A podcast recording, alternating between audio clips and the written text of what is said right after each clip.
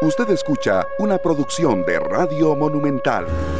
La radio de Costa Rica, dos de la tarde con cuatro minutos. ¿Qué tal? Muy buenas tardes, bienvenidos a Matices, el segundo programa de la semana. Eh, hoy con un tema completamente político. Hoy me acompaña un candidato a la presidencia de la República.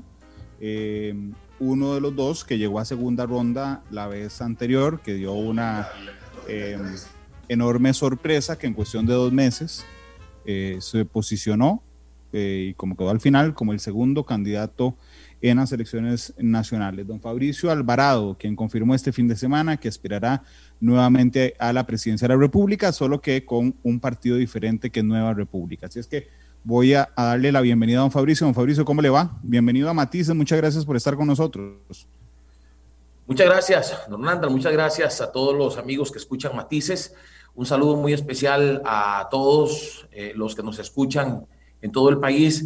Un saludo particularmente especial a la gente que está escuchándonos en los hospitales. Hablo desde el personal de salud hasta la gente que eh, por alguna u otra razón y, especialmente por el tema del COVID-19 están eh, internados quizá. Un saludo para todos y, un abrazo grande.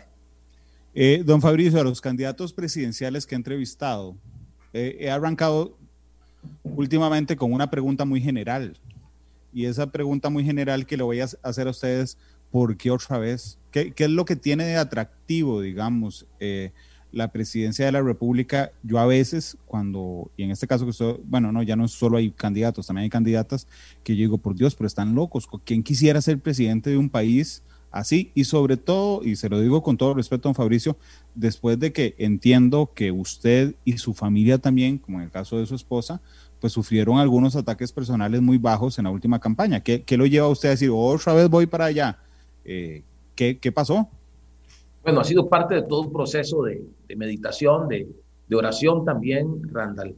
Eh, realmente en ese proceso pues tomamos varias decisiones que usted ya conoce y de las que hemos hablado en algún momento en el programa también, eh, como fue, por ejemplo, en octubre del 2018, eh, pues fundar el Partido Nueva República y luego eh, pues trabajar en el liderazgo de este partido. Y precisamente en ese camino hemos ido no solamente pues como todos los costarricenses, viendo la manera en que han llevado a nuestro país en este gobierno, sino también, pues hablando con la gente, hablando con el liderazgo de nuestro partido, y entendimos que eh, pues volverlo a intentar no es un tema eh, personal, ni siquiera es un tema familiar, sino que es un tema también en el que debemos reflexionar sobre lo que les espera a las nuevas generaciones, lo que les espera a nuestros niños y niñas. Yo pienso en, eh, en mis hijas y, y, yo estoy seguro que cada buen costarricense piensa en sus hijos y en el futuro que les espera.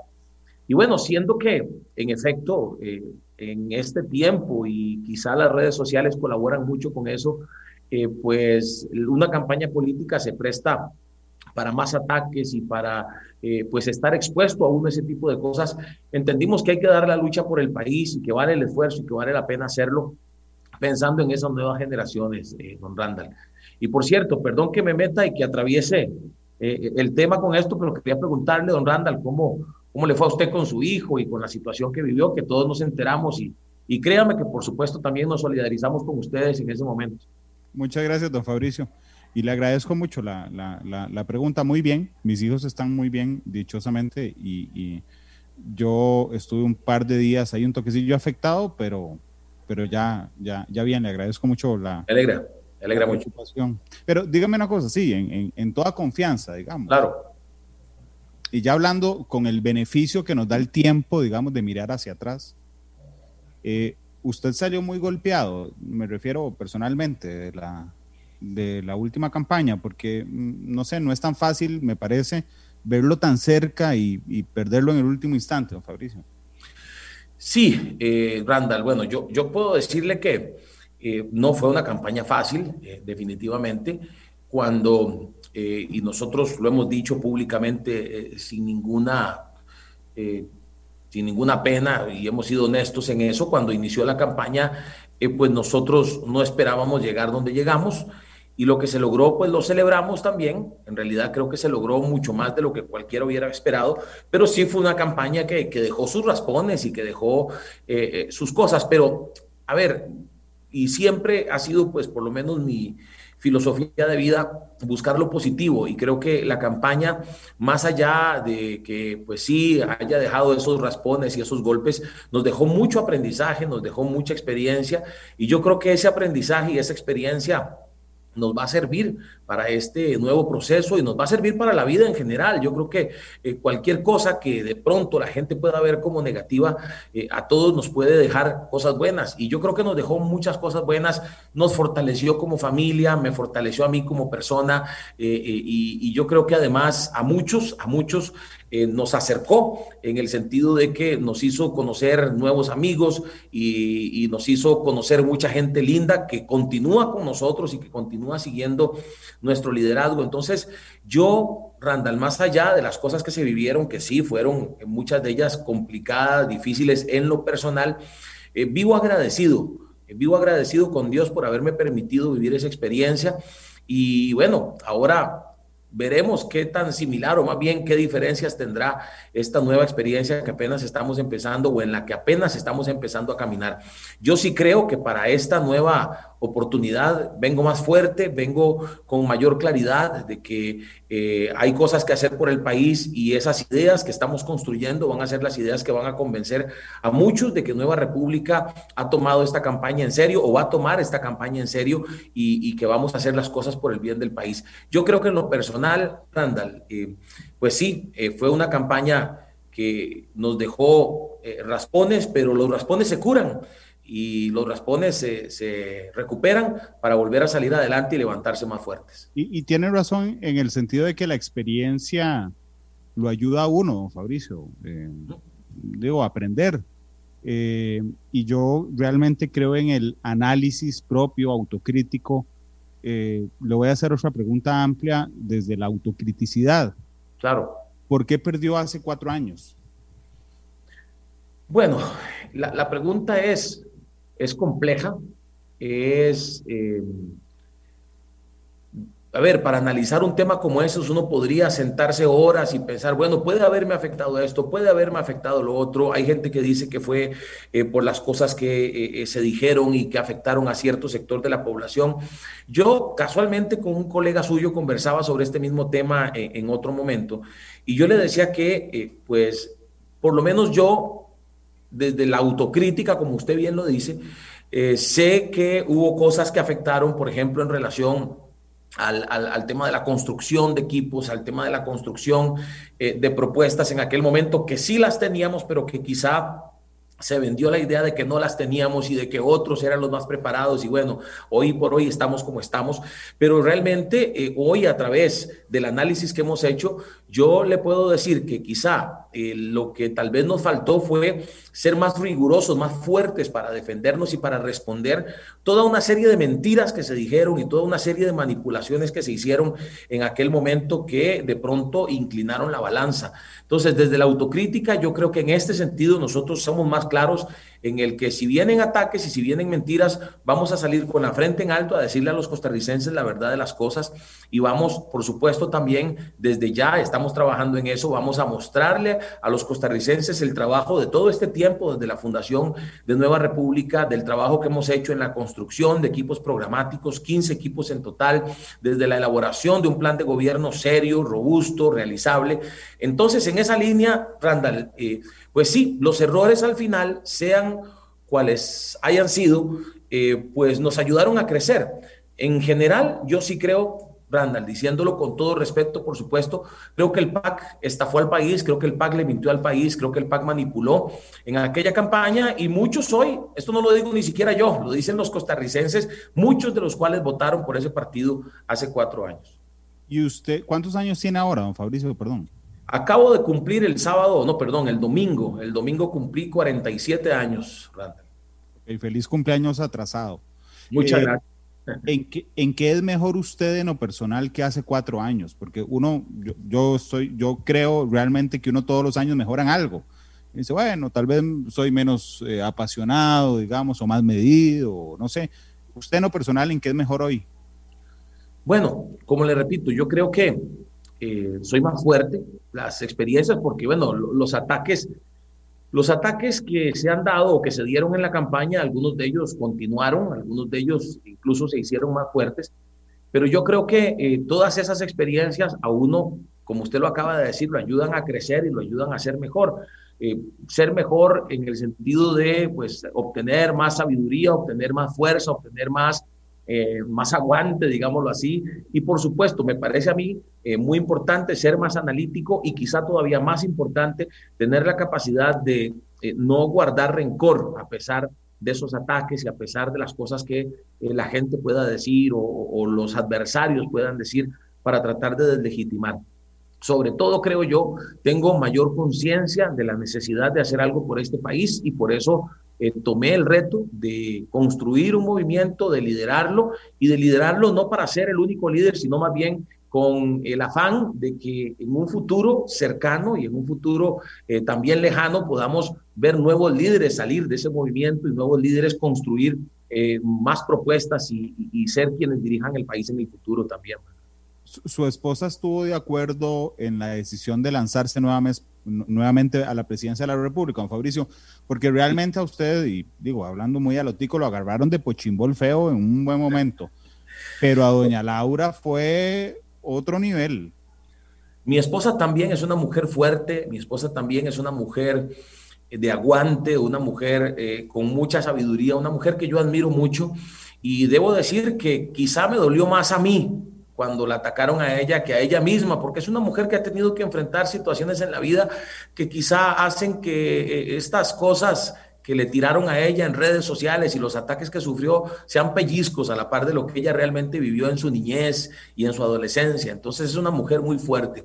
Y bueno, sí, tiene, si no estuviera de acuerdo, pues no podría estar yo aquí, ¿verdad? Porque son decisiones tan importantes que solo se pueden tomar en familia y, fue una decisión también que no solamente ella, en mis hijas participaron también. Yo tengo una hija, mi hija mayor, Fabiana, que ya tiene 11 años y que, y que tiene también la posibilidad de opinar en las decisiones que se toman en la casa y para nosotros es muy importante lo que ellas piensen porque ellas también podrían verse eh, de pronto afectadas ya sea eh, positiva o negativamente. Entonces, fue una decisión tomada en familia, fue una decisión eh, tomada a sabiendas de eh, pues lo que se podría venir. Nosotros tenemos claro que fue una completa injusticia la forma en que la trataron a ella, en que la involucraron, hablando de mi esposa, en que la involucraron y, la, y la utilizaron también para tratar de dañarnos y deslegitimarnos, pero también le puedo decir con toda certeza que en el caso de Laura eso la hizo crecer, la hizo más fuerte, la hizo más sabia y eh, sé que va a ser una bendición contar con ella a la par, estar o tenerla a la par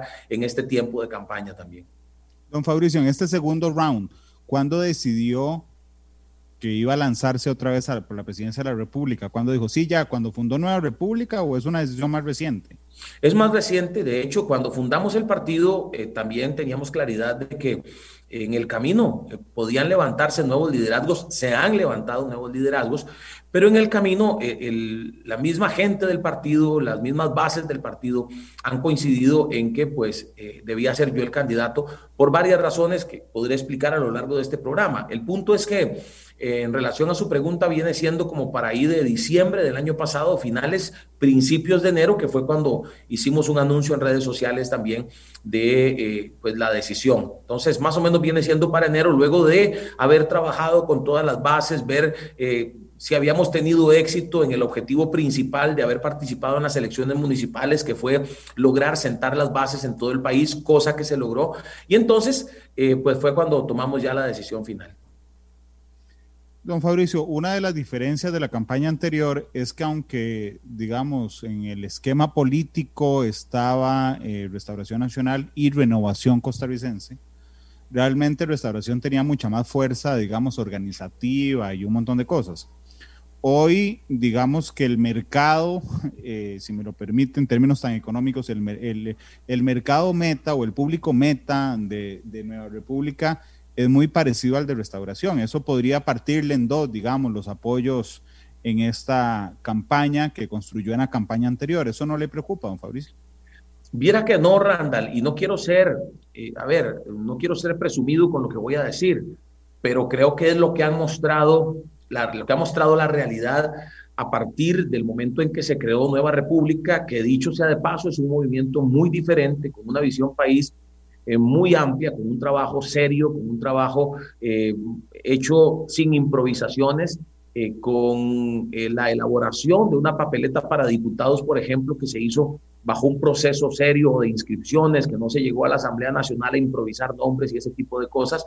Y yo creo que no, porque además cuando se dio mi renuncia a Restauración Nacional y cuando anunciamos a la gente que pues convocaríamos y que haríamos un nuevo partido llamado Nueva República, el movimiento fue impresionante de gente que decidió salir con nosotros y precisamente conformar esas bases eh, de las que le hablaba en todo el país, en los 82 cantones del país. Entonces, yo creo que incluso eso también se ha notado en eh, las diferentes encuestas que han estado saliendo en los, en los últimos meses y las últimas semanas, encuestas que para nada nos llenan de triunfalismo, ni mucho menos, nos dan la fotografía de momentos específicos, pero que sí nos muestran en relación a su pregunta sobre, sobre este otro partido, que eh, pues la gente con quien estuvo y con quien sigue estando es con la propuesta política de Fabricio Alvarado y ahora de Entonces, me preocupa, no quiere decir que no vamos a hacer el trabajo, sobre todo para aquella gente que todavía tiene alguna confusión, pues tenga claridad de que nuestra bandera es la de Nueva República ahora, pero no, no me preocupa porque sí hemos visto el apoyo en la calle y sabemos que la, la gente eh, nos va a apoyar en ese sentido, no tenemos eh, ninguna preocupación. Sí, yo, bueno, yo estoy seguro y no creo que haya que ser muy afinado en el análisis político para entender que la gente que votó por usted votó por usted y no necesariamente por Restauración Nacional. Y eso se lo comprendo muy bien, don Fabricio, pero, pero cuando usted me dice, Randall, es que esta vez sí hicimos, digamos, un proceso serio de inscripción, no improvisamos nombres en asamblea, entiendo que usted está marcando una diferencia con Restauración, pero cuando Restauración escogió a sus candidatos a diputados, usted era el líder político, porque ahí está don Carlos Avendaño, pero digamos, usted era el candidato de, de, restauración. ¿Usted no tiene alguna responsabilidad sobre esa improvisación que me alegra que la acepte a esta altura digo, de candidatos a diputados sacados de la manga en el, eh, cuando era en Restauración Nacional, don Fabricio? Eh, Randall, mire, yo particularmente le puedo decir que en aquel momento las cosas se manejaban en efecto muy diferente. Eh, yo eh, fui el candidato presidencial en efecto, pero también debo decir que, entre otras cosas, la, digamos, las primeras eh, expectativas que teníamos, y yo creo que lo he dicho públicamente también varias veces, era lograr tres o cuatro diputados.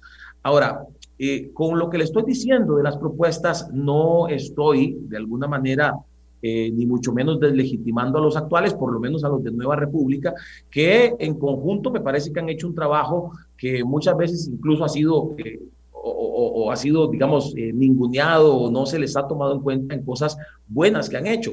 Pero más allá de eso, Randall, para mí me parece que lo importante es que siempre, siempre el reto va a ser crecer. Para después de este proceso electoral nos va a tocar eh, seguir creciendo y trabajando para que la propuesta sea cada vez mejor. Pero yo en esa línea, eh, don Randall, pues lo que le debo decir es que eh, yo, digamos, sí era el candidato, era el diputado, pero creo que todos tenemos claro cómo se manejaban las cosas allá, muy diferente ahora que pues se hace más bajo la construcción de muchos liderazgos juntos que aportan, que quieren permanecer, que no es eh, para salir, eh, digámoslo así, del paso de una elección, sino que Nueva República se ha construido con la intención de ser un partido que permanezca, un partido que tenga influencia en el ámbito político nacional, que sea una fuerza política a considerar siempre y yo creo que lo estamos logrando. Otra cosa que me parece curiosa es que cuando usted sale de restauración, y recuerdo que vino a Matices eh, a, que conversáramos, eh, digo, me aceptó porque salió muy crítico de que, de que usted le molestaba además de que Restauración Nacional, eh, que no es mi intención solo hablar de Restauración Nacional hoy, pero digamos que Restauración Nacional se había convertido en, una, en un partido que era una familia, la de don Carlos Avendaño, ¿verdad? Y, y, y realmente de afuera se nota, no, no, no es un descubrimiento, digamos, que usted haya realizado cuando salió, don Fabricio, pero cuando yo me voy a Nueva República y me doy cuenta, por ejemplo, que Jonathan Prendas, actual diputado, eh, usted escoge a Francisco, que es el hermano, como candidato a, vicepresidente y a, y a, diputado, ¿no, ¿no le parece que está cayendo en lo mismo que criticó don Carlos Avendaño? Absolutamente no, Randall, y le voy a, a explicar por qué. Bueno, a Francisco no lo escogí yo, lo escogió la Asamblea Nacional. Francisco ha sido el líder del partido, también escogido por la Asamblea Nacional desde la presidencia del partido. Y además, el, el, hecho de que aparezca en nuestras papeletas tiene que ver con un liderazgo que él ha construido. Al igual que yo, él ha recorrido el país, ha recorrido su provincia y ha trabajado. Eh, es muy diferente a pues, poner a alguien de la familia solo por ponerlo, muy diferente a poner a personas solo porque tienen una cercanía. En el caso de cada uno de los eh, líderes, de los candidatos que hoy ya están en nuestras papeletas, ha sido porque han construido un liderazgo. Y eso me parece que es la base de una organización sana, cualquiera que sea, y más aún de un partido político, porque es, eh, si Dios lo permite y el pueblo así lo decide, el que podría asumir las riendas del país a partir del 2022. Que sea un liderazgo construido sanamente con gente que ha trabajado que se ha ganado ese liderazgo, que se ha ganado ese espacio y no ponerlos por ponerlos. Yo creo que esa es lo que nos, eso es el elemento que nos hace marcar diferencia respecto a cualquier otro partido y, y vamos a seguir trabajando así, esa es nuestra esperanza, trabajar para construir nuevos liderazgos, liderazgos que cada vez se hagan más fuertes y que le permitan a los costarricenses ver, repito, la seriedad de nuestra propuesta. Entonces yo eh, no creo definitivamente, y de hecho lo anunciamos así y lo hemos mantenido así desde el principio, no íbamos a hacer eh, una copia de ningún otro partido, sino que íbamos a trabajar en la línea de construir nuevos liderazgos para que eh, para las próximas elecciones, si ganamos las elecciones, bueno, para las próximas elecciones la gente no tenga que pensar, ahora, ¿qué hacemos? Fabricio ya no está o Fabricio ya no va a ser candidato en cualquier panorama. Bueno, habrá otros líderes que ya para ese momento tendrán un perfil eh, que hará a la gente tomarlos en cuenta también. Esa es la consigna. Don, don Fabricio, voy en esta le pido transparencia total, por supuesto. Claro. Eh, de usted como yo, que somos periodistas, y yo sé que usted ejerció, y de hecho compartimos reporteos muchos años, este, de uno siempre anda averiguando, ¿verdad? Entonces, digamos, ya nosotros, se lo digo personalmente, sabíamos más o menos cómo iban a estar integradas las listas de diputados de ustedes, eh, que usted iba a, a, a, postularse doblemente, quiénes iban a ser sus candidatos a la vicepresidencia pero fallé en uno. Y yo, yo quería preguntarle eh, si, si fue que cambió o es que o, nunca lo había contemplado. Yo tenía entendido, don Fabricio, y pegué la lista con la lista completa, pero yo había entendido que don Francisco Prendas iba de candidato a diputado, claramente, como va también, y que Jonathan iba a ir de candidato a vicepresidente. Eh, digamos, haciendo al, revés de lo que pasó hace cuatro años. Fue que cambió y que dijo, bueno, no, tal vez la imagen de Jonathan está un poco golpeada en este instante, que creo que eso lo vemos visiblemente, o desde el inicio era Francisco la opción de la vicepresidencia.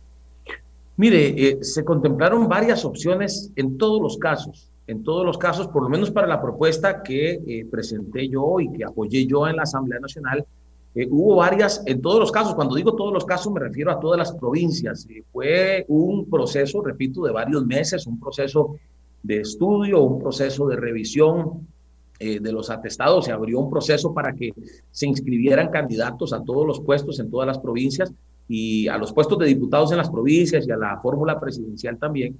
Y bueno, sí, Jonathan fue una opción porque para mí, y debo decir algo que me parece que es importante que yo lo diga, para mí Jonathan ha sido un punto alto en la fracción y yo sé que lo han atacado y yo sé que se han dicho cosas, pero para mí Jonathan ha sido un punto alto siendo el, líder o el presidente de una comisión que nos permite hoy estar dentro de la OCDE, ha sido un diputado que ha ejercido un control político interesante, ha sido el diputado que presentó proyectos de ley eh, para favorecer a las eh, pequeñas y medianas empresas, para que se pongan escáneres en las fronteras, en, los, eh, en las aduanas, en los puertos, etcétera ha sido un diputado muy activo y eso creo que todos lo tenemos claro. Usted lo ha tenido en su programa y se ha dado cuenta que es una persona estudiosa, inteligente, etcétera. Pero, pues al final, eh, bueno, también el, por cierto, el proyecto ahorita que recuerdo, el proyecto del hospital de Sarapiquí lo ha dirigido eh, Jonathan y, bueno, el, el, trabajo de este diputado ha sido un, diputado, un trabajo bastante interesante y bastante eh, fuerte y bueno, ¿verdad? Don, don Fabricio, perdón que, lo, perdón que lo interrumpa. Yo le reconozco a Jonathan el trabajo y, y es muy mediático, pero tiene un problema que, que, es objetivo y no, no es porque yo lo vea, es que tiene una investigación abierta. Eh, a eso me refería con, con, el tema, que es el, el, el, viaje. Sí, eh, en todo caso. hablar del viaje. Digo es si eso pesó para decir, uy, mejor que aclare esto él y no, no lo metemos en la, en la campaña. Pues no, básicamente lo que pesó es eh, que en el caso de Jonathan, eh, precisamente ha sido tan, para nosotros, tan bueno su trabajo en la Asamblea Legislativa, que queremos que permanezca ahí en este tiempo de campaña porque debemos decir que nos ha ayudado, o sea, nos ha ayudado a construir esa eh, imagen de Nueva República que para nosotros es fundamental y que la gente sepa que Nueva República es un partido que sabe aportar en temas a ver, el tema del pago electrónico también lo aportó eh, Jonathan. En el tema de la UPAD, el control político que se ha realizado, Jonathan ha sido uno de los más rigurosos. Entonces, eh, pues a ver, eh, más allá de la investigación que sabemos que existe, que esperaremos los resultados judiciales de esta investigación, pues lo que pesó para nosotros más bien fue la importancia de que él en el ámbito legislativo siga siendo el protagonista que ha sido hasta ahora, lo cual ayuda bastante. Hay mucho futuro por delante. Yo sé que Jonathan tiene futuro por delante y también precisamente pensando en ese futuro y en ese proyecto a futuro que estamos construyendo, pues eh, en el análisis que hicimos eh, determinamos que Francisco Prendas, que además es una persona que tiene un conocimiento bastante, bastante amplio de la situación del país, eh, pues tomamos la determinación que fuera él quien me acompañara en la fórmula presidencial.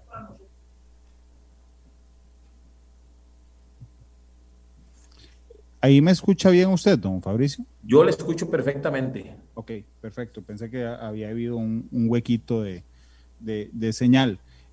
Eh, ¿Cómo está financiando esta parte de la precampaña, don Fabricio? Porque, eh, digo, la deuda política que usted ganó, y lo digo usted porque sigo pensando que, que fue, digamos, por atracción personal que la gente votó por, por, por usted toda se la dejó restauración. Entonces, ¿cómo, ¿cómo, han enfrentado el, financiamiento de esta pre-campaña que no es barata, Fabricio? Bueno, el dinero ya vendrá, eh, Randall. En este momento, eh, y creo que la gente lo sabe, una campaña como la campaña municipal no le deja dinero a los partidos. Lo que se ha establecido en cuanto a temas de deuda política es que las campañas municipales, lo que se logra de deuda política es única y exclusivamente para gastar o para pagar, perdón, gastos de campaña y eh, eso quiere decir que el partido no tiene dinero. De manera que eh, en este proceso nuestro principal activo es la gente. Es aquellas miles de personas que se nos unieron para construir el partido, para hacer las asambleas nacionales. Recuerdo una vez, me hizo gracia ver a alguien, me mandaron un video la verdad es que nunca, nunca reconocí quién era, pero me lo mandaron varias veces, entonces me llamó la atención que, parecía que el asunto estaba llegando a varias personas.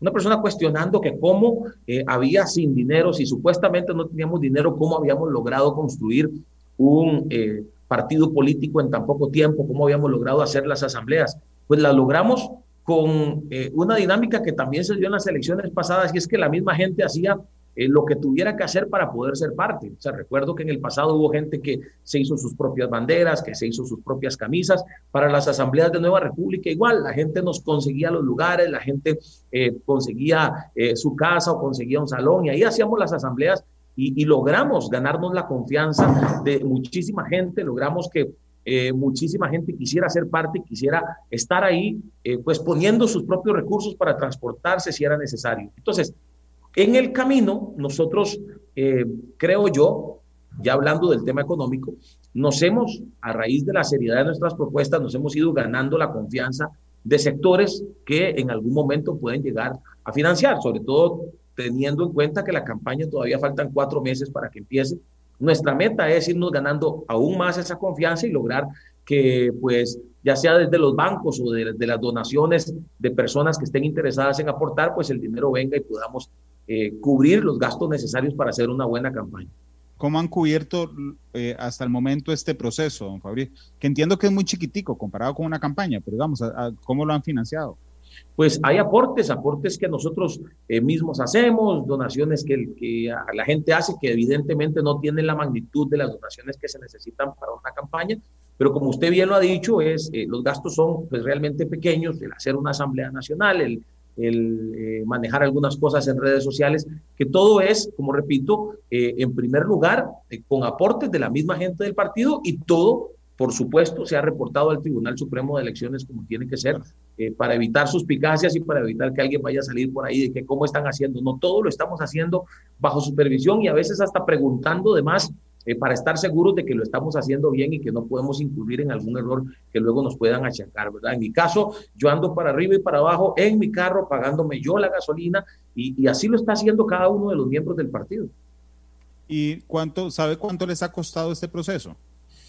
Ni idea, Randall, y, perdóneme en ese sentido, pero yo siempre he sido eh, eh, reiterativo que pues el partido tiene un tesorero y tiene un, eh, digámoslo así, una estructura relacionada con lo que son asuntos económicos en las que el candidato pues no participa. No lo he hecho en el pasado y no lo voy a hacer en este tampoco para dejar eso en manos de gente en la que confiamos plenamente, por supuesto que sí, pero que pues es la gente especializada en ese tema.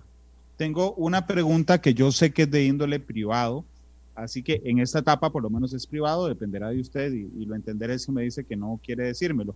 Pero ¿cómo ha hecho para ganarse la vida en estos, en este impasse, don Fabricio? Porque digamos, antes por supuesto que era diputado, eh, después va a segunda ronda, uno, normalmente el partido asume, digamos, los gastos del candidato, pero bueno, después ¿qué pasó? Eh, ¿Cómo se ha ganado la vida, don Fabricio? De varias maneras, Randall, de varias maneras. Nos ha tocado hacer lo que muchos eh, tuvieron que hacer y es reinventarnos. Bueno, en mi caso particular, luego del tiempo de campaña, cuando empezó, eh, o cuando, sí, cuando empezó este nuevo gobierno, este nuevo periodo eh, legislativo, ya pues yo no soy diputado, ya yo no tengo un salario fijo, pero volví a el tema de las conferencias y de hecho la experiencia que sucedió aquí en Costa Rica abrió muchas puertas fuera del país para dar conferencias. Yo siempre lo, lo compartí en mis redes sociales, compartí los países a los que fui, el tipo de conferencias que me tocó dar. Y bueno, en mi casa somos emprendedores también, porque eh, en este caso y en esta etapa, eh, mi esposa también se arrolló las mangas y, se puso a trabajar en, en, la misma línea. Mi esposa también eh, fue invitada en muchas ocasiones a compartir conferencias y algunos países también, y también dentro del país. Mi esposa tiene una academia de artes y, y también ha emprendido con una tienda. Y así no le hemos jugado. Y cuando vino la pandemia, pues entonces lo mismo, pero virtualmente. Hemos tenido que hacer incluso algunos seminarios. Yo, yo organicé y anuncié también públicamente seminarios eh, que hicimos de forma virtual, a los que se nos inscribió gente de distintos países y también de Costa Rica, por supuesto. Y así no lo hemos jugado, Randall, así hemos logrado salir adelante. Hablando de las platas y del orden y, de que no después no vengan a, a usarse algo en su contra, eh, una de las cosas de la investigación que ha hecho el Tribunal Supremo de Elecciones de su campaña anterior, que por supuesto que tengo el limitante de que quien estaba oficialmente en la investigación de Restauración Nacional, pero finalmente, don Fabricio, fue su campaña. ¿No teme que eso le afecte porque esa investigación está abierta en ese momento? No, no temo que me afecte porque el nombre de Fabricio Alvarado no aparece por ningún lado en esas acusaciones y en esas investigaciones. Incluso recuerdo que, que, se usó mucho el nombre de este servidor cuando salieron reportajes de los primeros informes del Tribunal de Elecciones, pero cuando yo me acerco y leo los informes, cuando yo los obtengo y los leo, no veo que aparezca mi nombre por ningún lado. Entonces, yo creo que el hecho de que todavía haya tanta gente que nos está apoyando me demuestra, número uno, que a pesar de todo lo que se dijo, porque fue titular de medios de comunicación, porque salió aquí allá y redes sociales lo usaron e incluso lo inflaron en algún momento, a pesar de todo eso, eh, pues la gente sigue con nosotros. Entonces, eh, yo creo firmemente en que eso no nos va a afectar más allá de si está abierta la investigación o no, creo que la gente ha visto eh, cuál ha sido nuestra actitud, cuál ha sido nuestro trabajo. Se han dicho muchas mentiras y posiblemente se sigan diciendo, pero en ese sentido estamos con la conciencia totalmente tranquila y yo creo, creo que una de las demostraciones de que eso es así es que otra vez estamos acá dando la cara y asumiendo una candidatura a pesar de que sabemos que eso pueden llegar a querer usarlo, pero la gente puede revisar, los que tengan acceso a todo lo que ha salido, a todos los informes del Tribunal Supremo de Elecciones y, yo creo que eso nos hace eh, sentirnos confiados de que eh, pues no, no nos va a afectar, no va a generar ningún ninguna migración, digámoslo así, de personas que están hoy con nosotros y que nos están apoyando, sino que más bien conforme avance el proceso y la gente se dé cuenta de que todo lo que se dijo fueron mentiras, más bien muchos vendrán a, querer apoyarnos dándose cuenta que hemos actuado con transparencia. He visto varias veces en los últimos dos días en redes sociales, no sé si usted lo habrá visto, un cuadro donde alguien, porque no, no trae firma, por supuesto, hace una relación de hechos.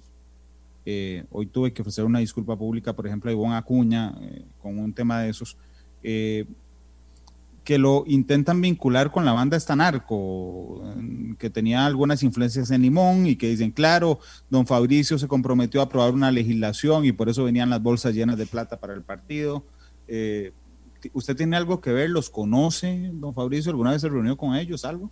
Un sinsentido, eh, absolutamente, Randall. Y, y, a ver, muy bajo caen las personas que hacen algo así, porque además, como bien usted lo dice, no ponen su firma, no dan la cara, hacen una imagen donde ponen eh, la yo las he visto también, donde ponen el rostro de este servidor, y, y, yo digo, bueno, ¿será que esta gente se sueña conmigo? ¿Qué? Porque en ninguna investigación, en ningún medio de comunicación ha salido nada que me relacione con la situación que hoy se está investigando. Y yo digo, pues definitivamente esta gente eh, eh, tiene una obsesión con este servidor porque tratan de meterme en cuanta cosa sale. O sea, a mí me, me han metido en, en, en, fotografías de cosas en las que yo, pues yo digo, definitivamente esta gente tiene una creatividad, una inventiva y son especialistas en la mentira, especialistas en, en, la, en la noticia falsa.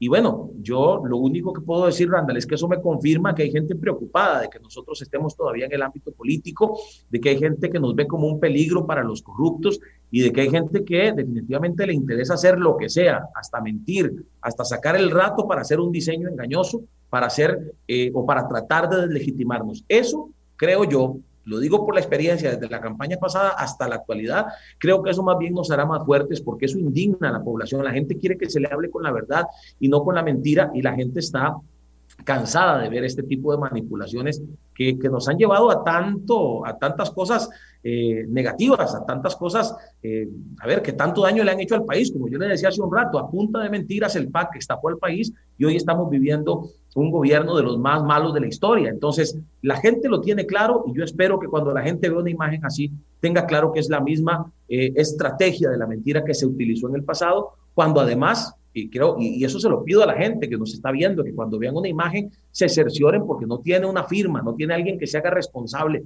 que por supuesto eh, estamos seguros que a nadie le va a interesar hacerse responsable de algo así porque tiene también sus consecuencias legales.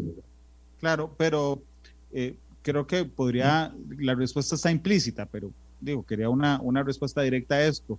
¿Usted los conoce o ha hablado con ellos, don Fabricio? En lo absoluto, Randall, no tengo la menor idea de quiénes son. Ok. Eh, hay, un, hay un detalle, un día de esos, el, el, el, lunes en la mañana, cuando le contábamos a la gente en noticiero eh, la ratificación de su candidatura, realmente me llamó la atención y le he estado dando vueltas y vueltas y vueltas. Yo no recuerdo, don Fabricio, una campaña en la que una fórmula presidencial completa tenga doble postulación. O sea, evidentemente me acuerdo de candidatos que tuvieron doble postulación, pero, pero la fórmula completa no. Eh, no sé si se me está yendo alguna, pero por lo menos de los últimos 10, 15 años, eh, creo que no. Eh, ¿Por qué doble postulación todos? Bueno, yo, yo creo, y, y no estoy diciendo que usted lo esté viendo en un sentido negativo, pero yo creo que no es algo para verlo como algo negativo, sino todo lo contrario. Yo creo que Nueva República hasta en eso está haciendo historia y lo he estado repitiendo. Lo mismo aplica en el caso de este servidor como candidato a presidente, como en el caso de don Francisco Prendas y de doña Alexandra Loría, que son los que completan la fórmula presidencial. Por años hemos visto a, a candidatos a la presidencia, a la vicepresidencia, que han pedido el voto a los costarricenses, que quieren dirigir el Poder Ejecutivo, que, hacen promesas, que plantean proyectos, que, que, convencen incluso a miles, pero cuando entonces no ganan las elecciones, que es una posibilidad. Nosotros queremos ganar las elecciones, vamos a hacer una campaña para ganar las elecciones, pero eh, pues es una posibilidad. El pueblo al final es el que, el, que, el que elige, ¿no? El que toma la decisión final. Y entonces, cuando no ganan, pues se desaparecen del ámbito político. Es, como lo he dicho yo en varias ocasiones en estos días, es como si los apagaran y los volvieran a encender cuatro años después, porque no aportan nada, porque no hacen ningún tipo de control político.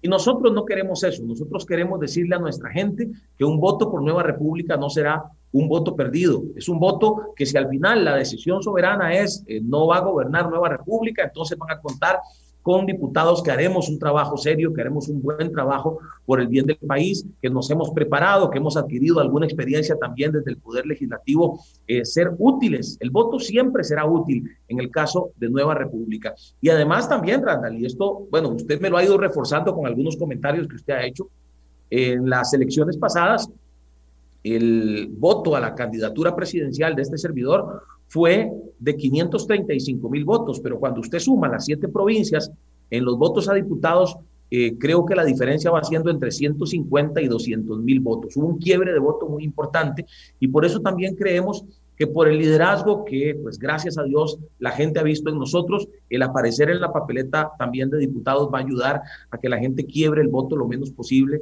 y nos ayude a llevar una muy buena fracción legislativa al, al próximo Congreso, al próximo periodo. Entonces, nosotros estamos convencidos de que será algo positivo y si todo sale como lo esperamos, no solo esperamos ganar la presidencia, repito, haremos una campaña presidencial, haremos una campaña con la intención de ganar la presidencia, pero también en esa campaña es importante que si ganamos la presidencia podamos tener gobernanza, podamos tener un, eh, una fracción legislativa sólida de por lo menos 20 diputados que nos ayuden a cumplir los objetivos país. Si el pueblo decide que no, pues entonces igual esperamos tener una fracción legislativa de muy alto nivel y que vaya a trabajar por los intereses especialmente de los más necesitados. Es interesante, en otras democracias más, más sólidas, o más antiguas, no necesariamente más sólidas, como Alemania, los candidatos que pierden, pero que alcanzan cierto umbral, eh, inmediatamente tienen una silla en el Congreso porque eh, uno asume que hay una buena parte de la población que votó por ellos y justamente para no apagar y no prender, este, pues se van al control político, al Congreso. En eh, Colombia también, creo, Inglaterra también anda por ahí. En Colombia y Inglaterra es, es, es así, es, es, interesante. ¿De quién fue idea, don Fabricio? Pues ahí se ha ido construyendo, se ha ido construyendo. Eh, debo decir que la idea fue principalmente mía, pero pues yo construyo normalmente esas eh, ideas y termino de afinarlas cuando eh, pues nos sentamos en una mesa con nuestro equipo y, hablamos de las ideas y surgen otras quizás mejores que las mías y pues así es como se trabaja y así es como debe trabajarse desde un liderazgo sano, ¿verdad? La idea es que, bueno, nuestro objetivo es eh, ganar la presidencia, mi objetivo es ser presidente de la República y si no, y si el pueblo no lo decide así, pues entonces líder de una posición sana y de una posición responsable. Estaba viendo, eh, preparando la, la, entrevista de hoy, algunos artículos de prensa de hace cuatro años y, y me encontré uno, eh, que de hecho por eso le hice la, la, pregunta inicial de en qué se habían equivocado. Eh, y por supuesto que había algunas manifestaciones suyas y de otros compañeros, como aquella que, que, que, tengo claro que después cambió, de que se iban a salir de la Corte Interamericana y no sé qué, eh, hay una que dice, estoy viendo La Nación del 26 de febrero de 2018, Restauración Nacional no nombrará ministros gays para no ofender a la mayoría. Es una, una publicación de La Nación del, del 26 de febrero de 2018. Eh, don Fabricio, ¿han aprendido algo de ese tema? Se lo digo con todo respeto, en el sentido, por ejemplo, de el matrimonio ya, ya está en vigencia eh, o, o seguirá siendo, digamos, este tema un caballito batalla en su campaña? ¿Qué, han decidido sobre esto? Porque claramente un titular así, don Fabricio, pues llena un montón de gente. Restauración Nacional no nombrará ministros gays para no ofender a la mayoría. Bueno, eh, vuelvo al punto y, lo hago esto, Randall, eh, no porque considere que usted nos está mencionando a restauración con algún fin de confundir, pero yo prefiero mencionar a Nueva República una y otra vez para que la gente tenga claro. Discúlpeme, no, no es mi intención, pero de ahí es que hay, no, no, no puedo preguntarle por hace cuatro años sin nombrarlos. Yo lo sé, yo lo sé y lo tengo claro. Y más bien le aclaro que mi mención constante de Nueva República es porque yo eh, quiero que la gente no se vaya a confundir y no vaya a votar eh, por otro partido pensando que es el partido que lidera Fabricio Alvarado. Pero en esa línea, Francis, eh, perdón, Randall, yo creo firmemente que lo que sucedió en las elecciones pasadas eh, son capítulos, distintos capítulos que debemos ir dejando atrás, sobre todo porque hoy está claro que luego de estos tres años y un poquito, tres años y un mes eh, de gobierno, hoy tenemos no una población golpeada o no una población sobre la que se deba discutir, sino más bien todo un país que está esperando respuestas, todo un país al que le está urgiendo un gobierno que reactive la economía, un gobierno que ataque el desempleo, un gobierno que eh, fortalezca los cuerpos policiales para eh, tener mayor seguridad. Y en esa línea, ¿qué es lo que le quiero decir? Conocemos el país, hemos recorrido el país, hemos ido a los rincones donde muchos gobiernos nunca han ido y tenemos claridad que nuestra propuesta debe basarse precisamente en esas respuestas económicas que el pueblo está necesitando. Si usted me pregunta cuál será el caballito de batalla de Fabricio Alvarado y de Nueva República, el caballito de batalla de Fabricio Alvarado y Nueva República es trabajar para que los emprendedores crezcan, es trabajar para que haya zonas francas en la zona rural, es trabajar para que haya conectividad en todo el país, es trabajar para que los agricultores eh, tengan respuestas y puedan eh, cultivar sus productos y ver ganancia de ese trabajo, que es un trabajo eh, muy arduo, muy fuerte y que muchas veces es ignorado. Ese tiene que ser el caballito de batalla y nuestro caballito de batalla o nuestro trabajo más bien va a ser que todos salgamos ganando. Hoy por hoy, los afectados del 18,7% de desempleo del país, sin contar los desalentados, sin contar los que ya se cansaron de buscar trabajo y están desanimados, Estamos hablando de que en ese porcentaje de desempleados hay de todo. Hay creyentes y no creyentes, hay eh, población LGTBI y hay eh, población que de pronto no estaba de acuerdo con el matrimonio entre personas del mismo sexo.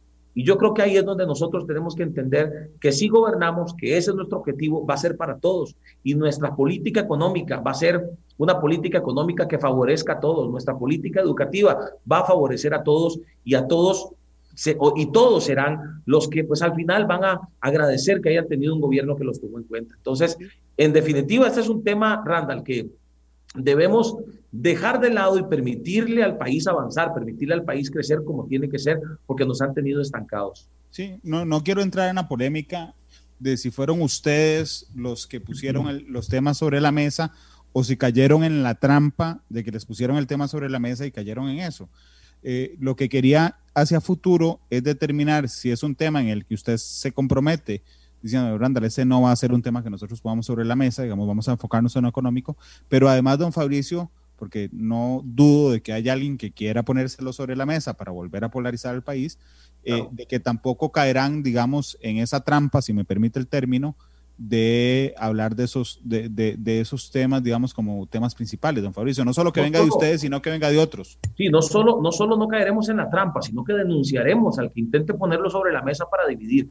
La gente conoce eh, cuáles son los principios y valores que nosotros eh, defendemos, de los cuales somos abanderados, pero también la gente sabe y la gente ha ido entendiendo y nosotros hemos podido eh, decirle a la gente cuál es nuestro mensaje y cuál va a ser nuestro enfoque. Nuestro enfoque va a ser resolver los grandes problemas del país que al final afectan a todos, independientemente de cuál sea la población a la que pertenezcan. Entonces, en esa línea, Randall, mi, mi eh, consigna es unir, mi consigna es construir, mi consigna es proponer, mi consigna es trabajar, mi consigna es que nos demos cuenta que el país de verdad necesita un cambio. Y si volvemos a caer en la trampa que nos puso el PAC la vez pasada, y si nos quedamos callados, que yo le decía ahora al principio que quizá uno de nuestros errores fue eh, no defendernos de la forma en que debimos habernos defendido, no denunciar lo que debimos haber denunciado en cuanto a las mentiras que se dijeron, pues eso no va a suceder esta vez. Y en el momento en que veamos y detectemos que hay grupos, que hay personas, que hay políticos, que hay partidos que intenten agarrar ciertos temas para tratar de desviar la atención de los principales problemas nacionales y para tratar de polarizar el país, vamos a ser los primeros en levantar la voz y decirle a la gente, un momento, tomemos la campaña en serio y hablemos de economía, tomemos la campaña en serio y hablemos de los problemas que tienen a tanta gente con hambre en este país y a tantas familias desintegradas. Eso es lo que necesitamos hacer y eso es lo que vamos a hacer en esta campaña que pues está a cuatro meses de iniciar. Son las dos con, con 52, don Fabricio. Eh, claramente la pandemia agarró al mundo completo de improviso, eh, pero bueno, ya pasaron 15 meses. Eh, ¿Qué le parece a usted el manejo que ha hecho el gobierno de la República de la pandemia? Bueno, creo definitivamente que desde muchos puntos de vista ha quedado debiendo. Creo que ha sido un manejo casuístico, digámoslo así. O sea, es la lectura que tenemos en, en Nueva República. Como reactivo. O sea, pasa algo y reaccionan. Exactamente, como reactivo.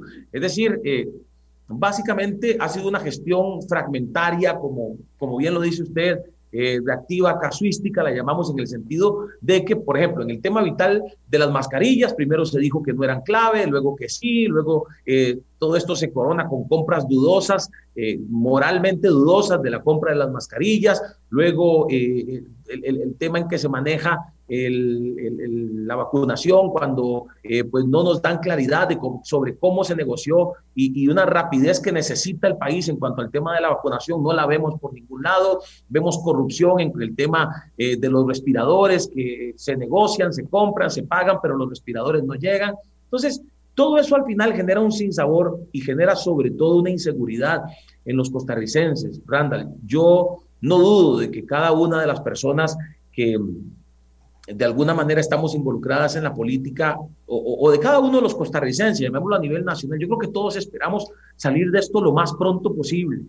Pero cuando las cosas se hacen politizando, cuando las cosas se hacen como un botín político, cuando se agarra una conferencia de prensa que debería ser una conferencia para eh, hablar de avance, para hablar de no solamente números y no solamente estadísticas, como si las familias fueran una estadística, sino que se agarra además para prácticamente convertirlas en una plaza pública, pues eso termina generando un sentimiento negativo. A ver, nos están usando, las familias están sufriendo, hay enfermos que están en el hospital y no hay respuestas claras por parte del gobierno. Hoy el presidente del Instituto Nacional de Seguros renuncia por vacunarse cuando, cuando hay tantos que están esperando una vacuna y el gobierno no eh, avanza en este proceso que para mí es urgente y que es un proceso que ya sacó a algunos países adelante, ¿verdad? Eh, los educadores están esperando vacunarse. Tuve una conversación en relación a los estudiantes de medicina de último año que están esperando vacunarse también para poder integrarse al, internado, ¿no? y poder también colaborar en la atención.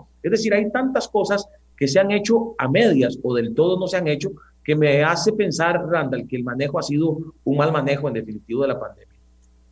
Don Fabricio, perdón que, que regrese a un tema que ya habíamos tocado, porque yo realmente eh, puedo tener y pude tener en el pasado también diferencias respecto a cómo ver el, el, mundo con usted, como podemos tenerla todos. Pero yo tengo que reconocerle algo. Eh, Fabricio Alvarado siempre ha estado en la absoluta disposición de sentarse conmigo en matices, de venir a los dos debates eh, de la vez pasada, de, discutir de, temas de fondo, porque hace cuatro años nosotros aquí en Monumental intentamos desviar otra vez la conversación a, los temas eh, más profundos. Perdón, y, y realmente cuando usted hace un minuto me dijo, perdón, le pasaría este vasito de agua, pero pues no se puede, obviamente. Yo, yo, tengo aquí. Adelante, adelante, tranquilo. Espero que no me, pasa, que no me pasara como Luis Guillermo, que se acuerda que se tragó un... Exacto, exacto. Adelante. Gracias. Don Fabricio, perdón, que hace, eh, que usted hace un rato me dijo, Randall, vean, nos vamos a concentrar en estos temas y, y le voy a, a ser sincero, yo realmente soñé con una campaña, digamos, más de fondo cuando lo escuché, don Fabricio. Y entonces alguien en Facebook acaba de mandarnos un tweet que yo eh, le pregunto si es suyo, donde usted eh, anuncia a Alexandra Loría como vicepresidenta. Y el tweet empieza, católica de corazón, Alexandra es una mujer intachable que ha dedicado más de 30 años a la defensa de la vida y la familia en Costa Rica. Soñemos en grande. Y a mí me, me, podría resultar contradictorio que usted hace un ratito me diga, no, nos vamos a dedicar a los temas de fondo y que su tweet, el suyo, empiece con católica de corazón, que yo conozco a doña Alexandra, yo sé lo católica que es, digamos, no, eso no es tan entredicho, sino el enfoque de la campaña. O sea, ¿por qué, por qué, por qué el, el, acento en la religión, don Fabricio? Bueno, es que creo que hay varias cosas que hay que entender en ese sentido. Bueno, en el caso de, doña Alexandra, ella es, eh, me parece a mí que un tema que la enorgullece y lo cual celebramos, por supuesto, el ser católica de corazón, el ser una activista católica y provida es algo que la enorgullece, pero su trabajo va mucho más allá de ello y va más allá de lo social. Pero también hay algo que es importante para nosotros y precisamente en la línea de que, bueno, hoy mismo hemos conversado de algunas cosas que sucedieron en la campaña pasada. En la campaña pasada se le vendió a la gente, a mucha gente, la idea de que Fabricio Alvarado, por no ser católico, era un peligro para los católicos. con el tema de la negrita y todo eso. Cerramos portillos con eso, Randall. Eh, si esto, a ver, eh, si hubiéramos puesto eh, mujer provida, estaría seguramente alguien diciendo que lo estamos. No, pero es que básicamente en este caso particular, eh, repito, una de las cosas que se usó en campaña y que puede haber golpeado en algún momento eh, a la propuesta política que llevábamos era que se vendió que si Fabricio Alvarado era presidente, eh, un montón de actividades católicas iban a cerrar, que íbamos a, impedir la romería, que íbamos a impedir las eh, fiestas patronales de distintas comunidades. Y mire, Randall, no ha habido más gobierno que haya golpeado más a los católicos que este gobierno del PAC. Entonces, nosotros, eh, y en el, repito, en el transcurso de la campaña, o sea, hay más tiempo, la gente no puede definir una campaña por un tuit. no, no, por supuesto que no, lo que pasa es que me pareció contradictorio porque... No, no, lo entiendo. podría resultar feo, don Fabricio, por ejemplo, si yo digo, Sandra Piz, que se me viene a la mente, diputada la vez pasada, imagínense presentarla como judía, o sea, digo, a, doña Alexandra podría presentarla como abogada, porque es abogada, claramente, abogada experimentada, pero el, el, énfasis está en católica de corazón, por eso es que dije, uff, bueno, podría ser contradictorio. Pues, pues no es el énfasis, porque además quienes han visto otros anuncios han visto como hemos resaltado otras características de su trabajo a nivel social. Eh, doña Alexandra además es una abogada, ella eh, fue diputada, pero además es un tema que para ella es importante y repito, además con eso cerramos un portillo y le decimos a la gente, porque en la campaña pasada no dijeron que éramos un peligro para los judíos, dijeron que éramos un peligro para los católicos. Y no es un tema estratégico, entonces es un no, tema no hemos sido nunca un peligro para los católicos, es un mensaje para ellos, para decirles que en nuestro proyecto político cabemos todos, entramos todos y que vamos a unir con la verdad, porque todo lo que se dijo en aquella ocasión claramente fue mentira. Doña Alexandra, estoy seguro que tiene muchísimo que aportar, así como otros católicos que están no solo en nuestras papeletas, sino también en, nuestro, en nuestras bases en todo el país, eh, católicos y de, y de otras religiones y aún gente sin religión, porque al final eh, la gente ha querido como encerrarnos en ese tema religioso y nuestro partido es un proyecto político eh, compuesto por gente buena y compuesto por gente que tiene una carga por el país. Eso es todo. En este caso, como repito, es un tweet, pero a lo largo de esta campaña la gente va a conocer mucho más sobre doña Alexandra y sobre nuestra propuesta política en general en cuanto a candidatos y propuestas. Ojalá sea así, y se lo digo sinceramente porque incluso a mí me alegra que se llame Nueva República, pues ya no, no pasa, digamos, por un término que uno pueda relacionar con algo religioso, ¿verdad? Y entonces igual que uno no dice, mira, ese partido es de católicos, aunque no tenga el nombre, porque el líder es católico, que no que, que al resto no nos... O sea, nadie dice, es que el Partido de Liberación Nacional es un partido católico. No, digamos, ese no es un tema de discusión. Entonces, ¿le eh, gustó el nombre? Anda. A mí sí me gustó el nombre, se lo, se lo acepto. Es más, me recordó a Star Wars. La vez pasada le hice una, una, una, una broma de eso. Lo recuerdo. Pero, pero digamos, me pareció un avance, y se lo digo con toda sinceridad, de que no jalara, digamos, un concepto religioso, Qué bueno. Podría ser restauración o renovación, digamos que es un término que se utiliza o que incluye el término evangélico, que también hay algunos partidos que lo incluyen en su nombre. Yo dije, mira, o sea, me pareció eh, interesante. Ojalá que, que, efectivamente ese tweet, don, don, don Fabricio, haya sido una excepción por estrategia, digamos, y que no le pongan énfasis como yo esperaría que los medios tampoco le pongamos a, a, esos temas. Sí, es que es parte, es parte de un todo, ¿no? Eh, como te digo, es un tweet de muchos en los que hablaremos de, muchas cosas y espero que la gente a la hora de hacerse un concepto de nosotros se lo haga basado en, las diferentes publicaciones y en las diferentes propuestas, más allá de un tuit o una palabra que se dijo por ahí que de pronto a la gente le hizo ruido, pues yo básicamente creo que lo más importante que, o el mensaje más importante que damos a través de ese tuit es que Nueva República es un partido que viene a construir para el bien del país, para el bien de todos y que no es una amenaza para nadie en lo absoluto. Ve qué interesante el comentario que, que me envía Sergio Araya, el politólogo de la Fundación Conrad Adenauer. Sí, señor, un saludo para don Sergio. Dice, sería interesante que el sistema político costarricense habilitara la opción de la doble postulación obligatoria para lograr que aquellos que cuenten con el voto para al menos alcanzar representación parlamentaria incluyan necesariamente a su aspirante a la presidencia de forma tal que sea quien lidere su bancada formalice la relación de diálogo entre liderazgos en vez de que haya actores externos haciendo esta labor, ¿verdad? Sino que toda la negociación política ocurra en, el Parlamento. Tal vez, don Fabricio, si, si, usted no gana las elecciones nacionales, queda diputado o con su fuerza política en la Asamblea, pudieran impulsar esta idea, que a mí realmente me parece muy buena que se les ocurrió, eh, implementarla para decir, mira, sí, perdió las elecciones, pero no hay que ir a la casa de alguien a negociar, porque ese líder político está sentado en en Asamblea Legislativa. Eso implicaría una reforma constitucional, Randall. Y bueno, ya, ya lo ve, ya, ya, como te digo, hay gente que utiliza ese detalle eh, para eh, criticar, pero lo utilizan sin argumentos sólidos. Lo que acaba de exponer don Sergio y lo que usted nos acaba de leer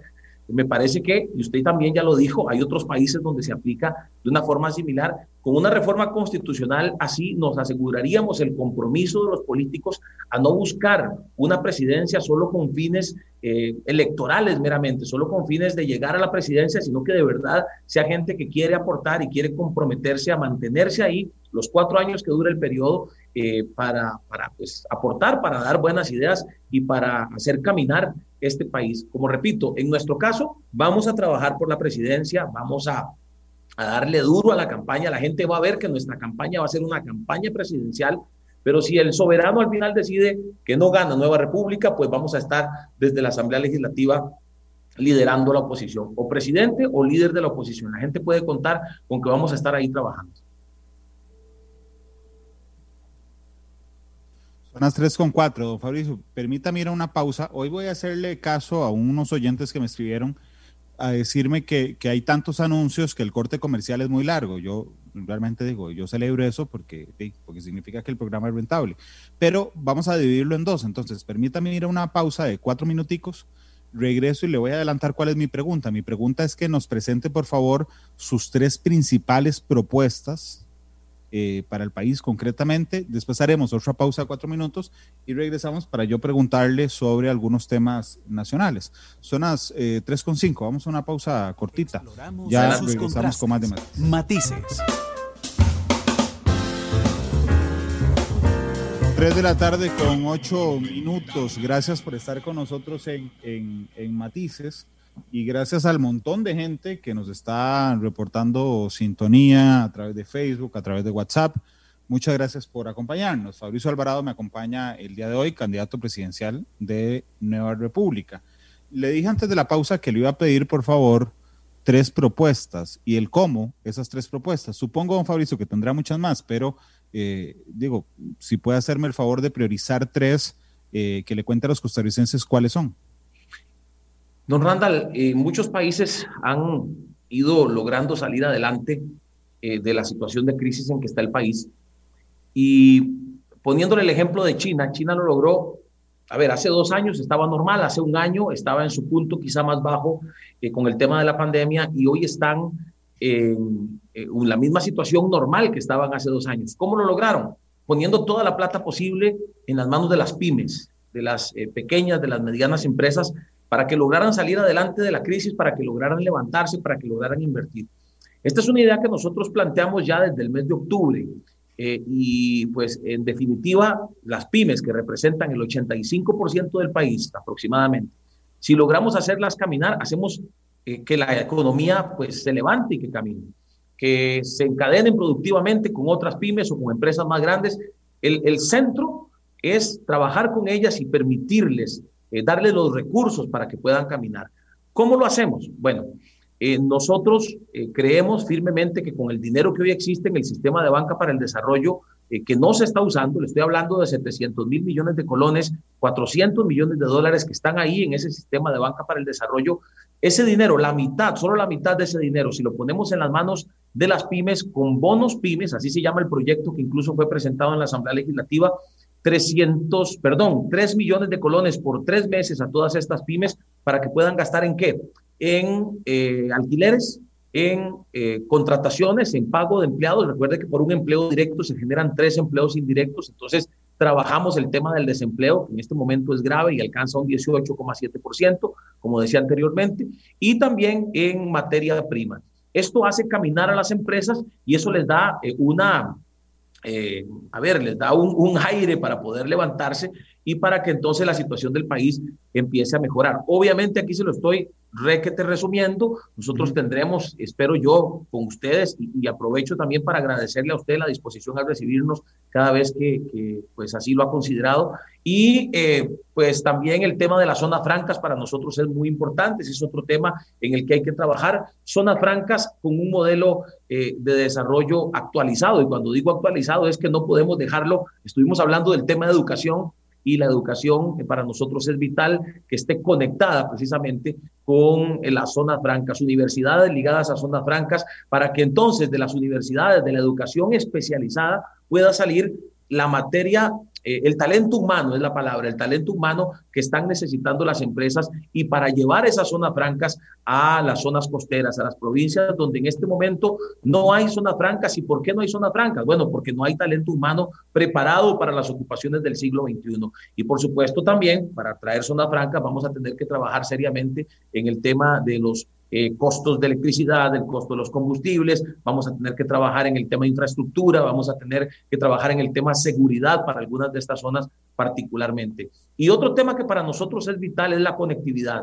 Eh, Randall, eh, no solamente para efectos de la educación, sino para efectos del teletrabajo, porque hoy por hoy, mire usted, acaban de mandar a la casa a los estudiantes, acaban de mandar a la casa a los profesores, y pregunto yo, es una de las grandes preguntas que nos hemos hecho todos, ¿cómo ¿Cómo es posible que en este año y resto no se hubiera hecho algo para evitar lo que hoy se está dando? Bueno, el tema de la conectividad es necesaria, hay que eh, implementar todas las ideas posibles y darle todos los recursos posibles a este proyecto que básicamente sería para cerrar brechas, para que nuestro país cuente con esa posibilidad de que nadie se quede eh, sin educarse. Nosotros mantenemos, como en aquella ocasión, dentro de nuestras propuestas más fuertes, la de una reforma educativa que permita que de los colegios de nuestro país los estudiantes salgan hablando inglés, salgan con herramientas de cultura financiera, salgan también con, eh, además de las herramientas de cultura financiera, herramientas para el emprendedurismo, que salgan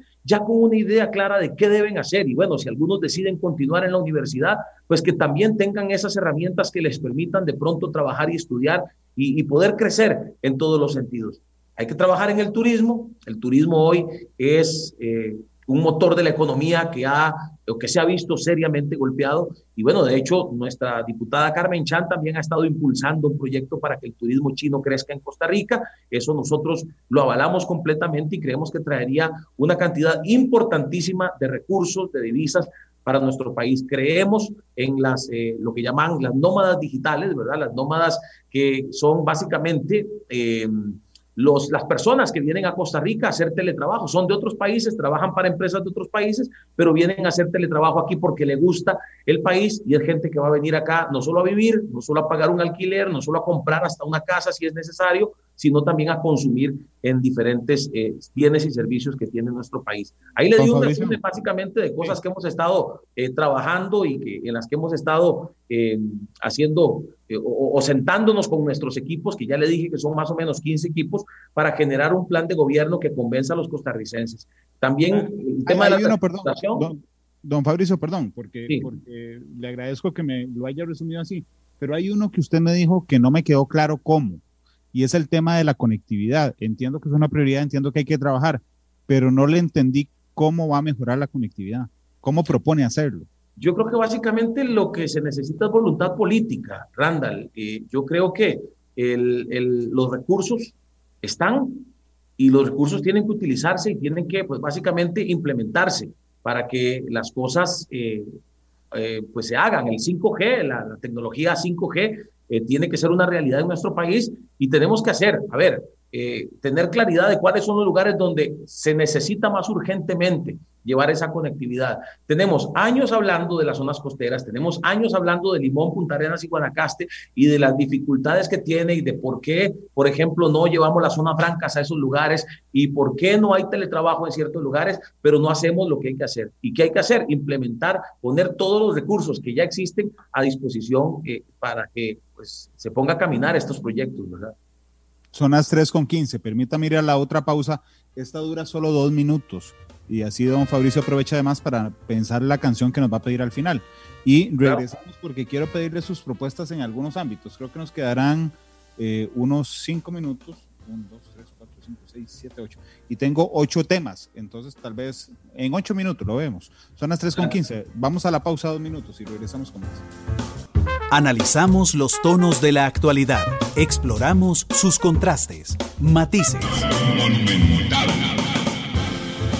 La radio de Costa Rica, 3 con 17 en la tarde. Don Fabricio Alvarado nos acompaña el día de hoy. Don Fabricio, le voy a preguntar su principal propuesta en algunos sectores. Eh, son ocho y nos quedan ocho minutos más o menos de programa, así es que podría dedicarme un minuto a cada una de esas. Eh, en el tema ambiental, ¿cuál es su principal propuesta, don Fabricio? Don Randall, nosotros estamos trabajando con un equipo eh, de ambiente, de especialistas en ambiente que están, eh, por supuesto, revisando cuáles son eh, los principales problemas que tiene nuestro país. Eh, en definitiva, pues nosotros tenemos claro que, no, que Costa Rica debe defender el tema, debe ser ágil desde el SENASA para poder, pues, proteger nuestro medio ambiente, proteger nuestros recursos naturales, proteger nuestros parques nacionales. Y en esa línea estamos trabajando. Evidentemente, Randall, y en esto yo sé que el pueblo lo va a entender, estamos construyendo eh, nuestro plan de gobierno, faltan todavía algunos meses y algunas cosas están en construcción. Este es uno de los temas que, dicho sea de paso, fue uno de los primeros equipos que empezó a trabajar y estamos seguros que vamos a convencer eh, desde el liderazgo que tenemos en este equipo programático eh, de ambiente y energía, vamos a convencer a los costarricenses de que vamos a hacer un gobierno que nos va a proteger en todos los sentidos. Eh, vamos a ser protectores del ambiente sin llegar a ser ecólatras, digámoslo así, porque también creemos en el desarrollo, pero... Pero, entiendo, don Fabricio, perdón, entiendo si no tienen los cómo todavía, es decir, falta tiempo todavía para las elecciones, entiendo eso. Pero entonces, la principal propuesta, le pregunto, porque es la única que me ha dado de ambiente, es agilizar Senasa. Ese sería, digamos, eh, no, no, entiendo que no tenga el cómo, pero ese es el caballito batalla en ambiente. No, no, no, eh, Randall, básicamente se está construyendo toda una propuesta que tiene que ver, por ejemplo, con actualizar registros de agroquímicos, que me parece que eso es fundamental eh, para proteger nuestro medio ambiente, actualizar los registros para tener el control eh, claro de lo que se está utilizando en Costa Rica, pero, como repito, es una propuesta que está, como usted bien lo acaba de explicar, en construcción y la vamos a, a poder comunicar con su debido tiempo a los costarricenses. explotación y exploración de petróleo es un tema que tienen definido si se, si se impulsará o se prohibirá? Bueno, yo creo que lo más importante ahorita en cuanto a la explotación de los recursos naturales, Randall, es eh, conocer qué es lo que tenemos y con cuánto contamos, es decir, cuántos recursos naturales tenemos para explotar. Y bueno, hay un proyecto presentado por el diputado Jonathan Prendas que tiene que ver con la titular, titularización, perdón, de, eh, los, de la explotación de los recursos naturales. Entonces, eh, pues este proyecto lo que pretende, por ejemplo, es si se determina que tenemos 10 eh, millones de dólares en gas natural, que podemos explotar, entonces eso se trae al valor presente y se titulariza para que entonces podamos tener dinero inmediato y podamos empezar a trabajar en esa explotación de ese recurso. Tenemos muy claro que eso es algo que hay que hacer, por supuesto, siempre eh, con las medidas necesarias para proteger el medio ambiente y eh, dineros que ayudarían para muchas cosas, dineros que ayudarían, por ejemplo, para eh, obra pública, que ayudarían para el pago de deuda. Es decir, es un proyecto bastante ambicioso que ya se presentó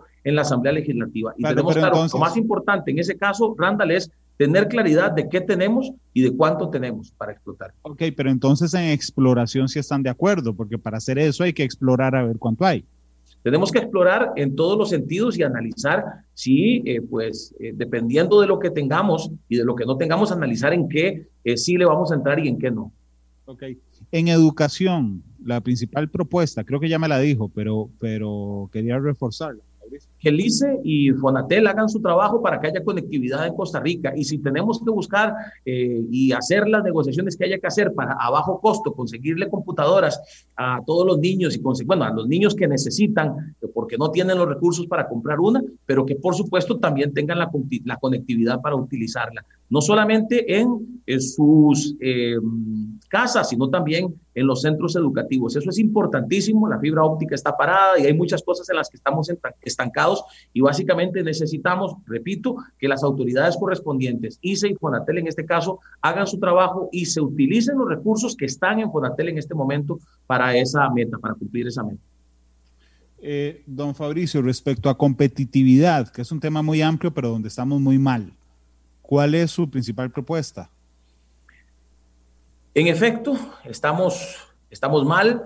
Eh, las empresas no quieren venir al país por muchas razones y creo que la más importante son los costos. Hay que bajar costos, hay que eh, bajar tramitología, hay que entrarle al tema de la ventanilla única digital y hay que eh, también trabajar para que la tramitología deje de ser la esquizofrenia burocrática que es hoy en día.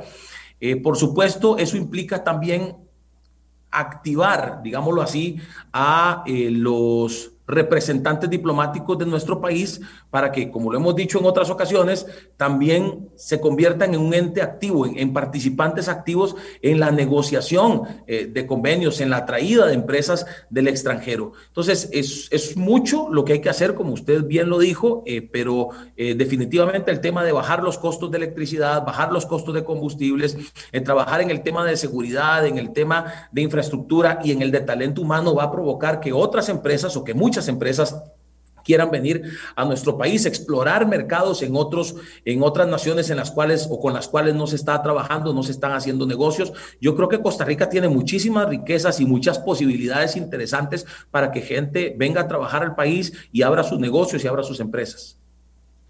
Eh, ¿Cuál es su principal propuesta para las mujeres? Creo yo que las mujeres, Randall, no han sido eh, debidamente eh, defendidas y cuidadas por las instituciones. Usted sabe bien que yo he sido un crítico del trabajo del INAMU y se me ha criticado y se me ha atacado por eso. Pero pregunto, ¿qué han hecho eh, las autoridades por las mujeres emprendedoras. Bueno, nosotros creemos que dentro de toda nuestra propuesta de pymes que yo le mencioné, una propuesta que nos permitiría, junto con todas las demás, bajar el desempleo de ese 18,7%, bajarlo a un 10% para el 2026. Eh, eso, por supuesto, incluye activamente a las mujeres, siendo que hay muchísimas mujeres emprendedoras, muchas madres solteras que han, incluso en este tiempo de pandemia, se han también eh, reinventado y están haciendo sus distintos negocios desde la casa, a través de una página de Facebook. Bueno, a todas esas mujeres hay que ayudarlas, hay que capacitarlas, hay que darles esos recursos de los que yo le hablé a usted eh, inicialmente, ese bono pymes, hay que incluirlas dentro del proceso y y, quiero decir, incluirlas en condiciones eh, de equidad, ¿verdad? Incluirlas al igual que los hombres, porque hay muchas mujeres que tienen una capacidad impresionante eh, para, para eso, para emprender, para crear, para producir, para inventar. Y yo creo que eso eh, va a hacer que dentro de todas las muchas otras cosas que queremos hacer a favor de la mujer, pues logre levantar una gran cantidad de mujeres que hoy están quizá viéndola complicado a raíz no solo de la situación actual, sino de que también, pues por su misma situación personal y familiar, pues de pronto les ha costado salir adelante. Finalmente, narcotráfico.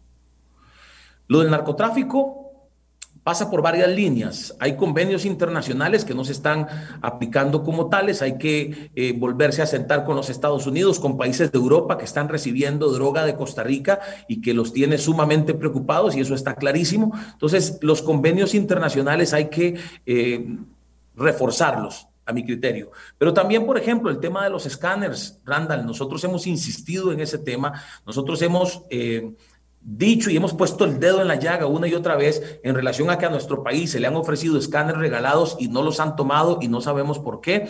También hemos presentado como Nueva República un proyecto para que los escáneres sean una realidad en puertos, en aeropuertos, en fronteras, en aduanas. ¿Para qué? Para que entonces, además de combatir la evasión y la ilusión, combatamos precisamente el narcotráfico y, por supuesto, el tema del fortalecimiento de la eh, policía, eh, la hacienda digital, eh, la, atacar la corrupción directamente y estar... Yo, creo, Randall, por ejemplo, a propósito de lo que ha estado saliendo en relación a bandas narcotraficantes vinculadas con políticos, los diputados de Nueva República y, eso ustedes pueden contar con que así será. Tendrán un protocolo bien riguroso para saber a quién atender en sus despachos, porque eh, pues a veces eh, de pronto el brazo del narcotráfico termina entrando por la facilidad con la que, por ser evidentemente representantes del pueblo y atender y tener que atender a la gente en los despachos, pues muchas veces eh, no se toman las medidas del caso y termina abriéndose portillos peligrosos. Este programa fue una producción de Radio Monumental.